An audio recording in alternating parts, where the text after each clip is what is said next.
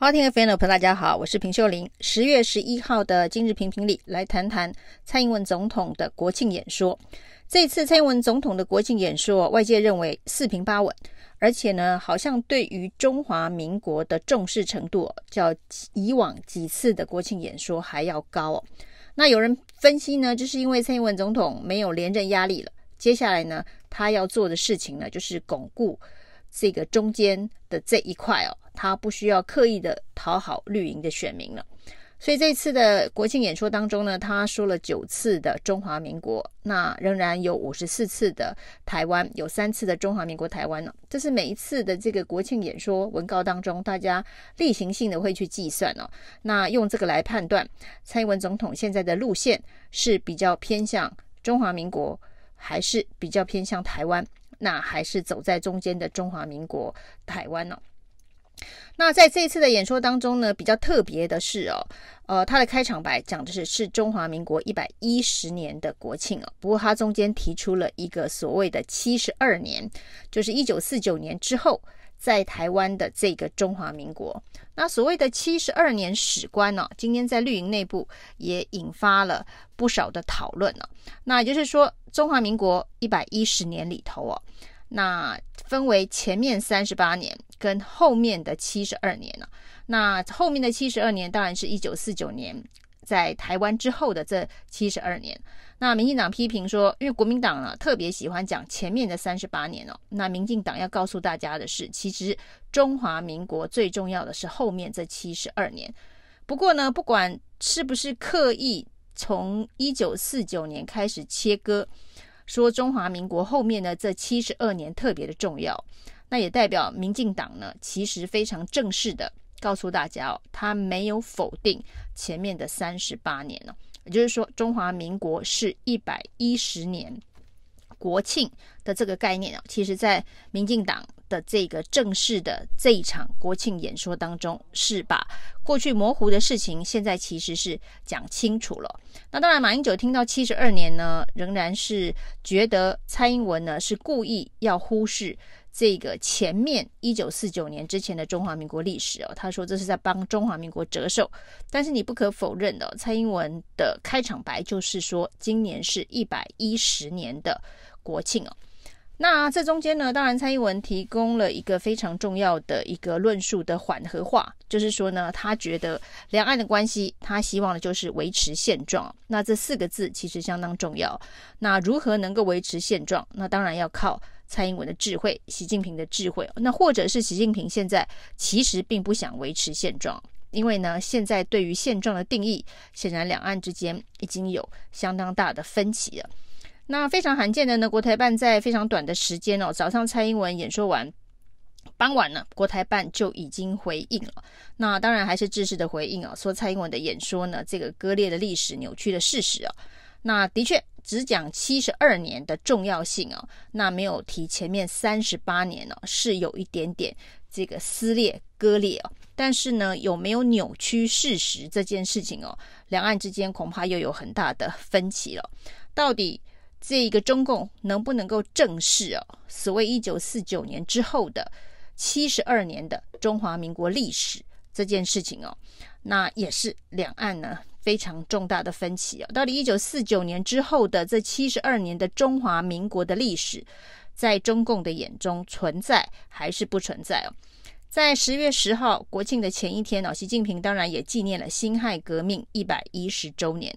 那所谓的国庆一百一十年，中华民国一百一十年，它的计算起点就是辛亥革命的一百一十周年。那在当然呢，习近平纪念辛亥革命一百一十周年的认定里头哦，就是这个中华民国建国这件事情啊，是在四九年以后已经终结。所以其实呢，习近平所认的中华民国历史就是那前面的三十八年了。对于后面这七十二年要怎么定义、怎么看呢？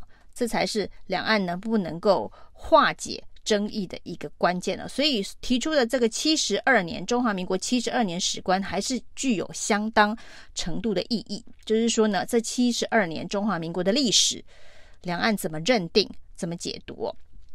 那针对蔡英文今天所提的四个坚持啊，那这四个坚持当中呢，当然有一点哦，被这一个对岸的学者认为就是非常明确的两国论了。它的四个重点，一个是坚持自由民主的宪政体制哦，那第二个重点呢，就是中华民国与中华人民共和国互不隶属，因为互不隶属，所以两个人是并列的，中华民国跟中华人民共和国。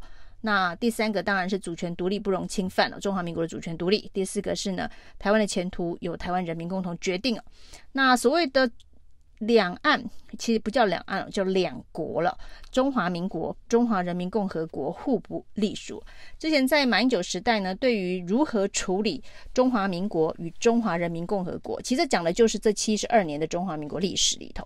因为中华民国的前三十八年的历史哦，没有所谓的中华民国与中华人民共和国并列的问题。但是呢，后面这七十二年呢，的确发生了中华民国与中华人民共和国并列的问题，该如何处理？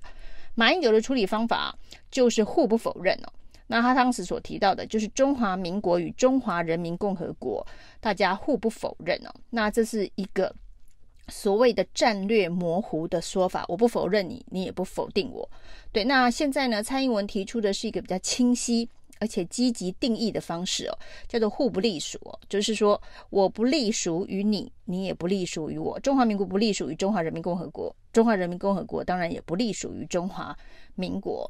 那这是一个这一个互不否认的时候的战略模糊哦，它所呈现的是一个最小的公倍数，就是呢，中华民国不否定中华人民共和国，说中华民国是它的一部分，中华人民共和国也不否定。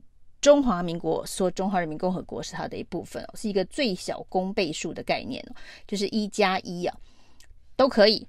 大家用模糊的方式，就是所谓的个表的方式哦，来处理这个议题哦。那蔡英文提出的是一个清晰的方式哦，叫做互不隶属。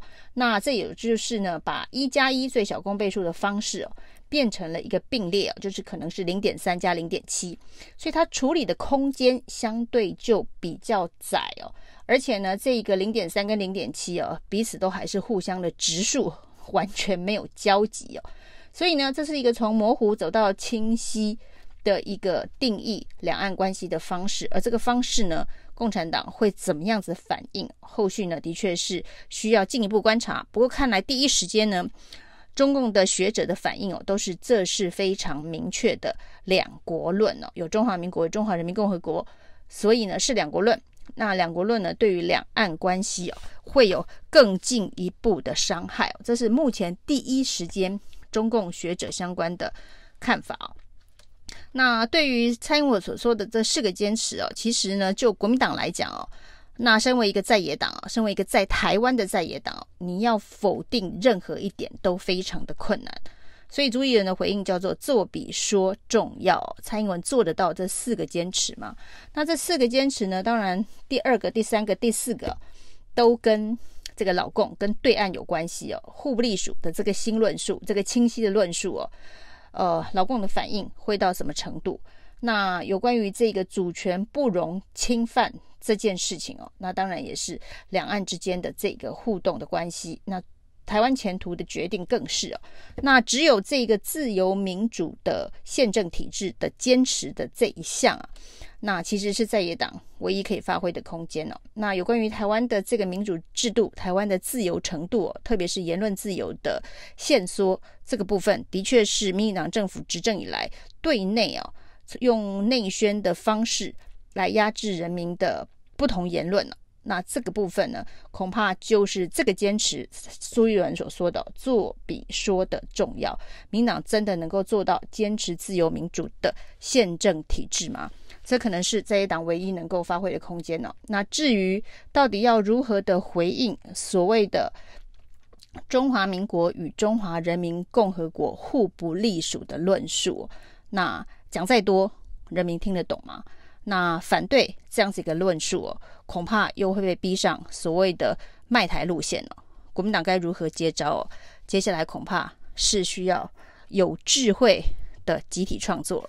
以上今天的评评理，谢谢收听。谢谢收听，请继续关注好好听 FM，并分享给您的好朋友。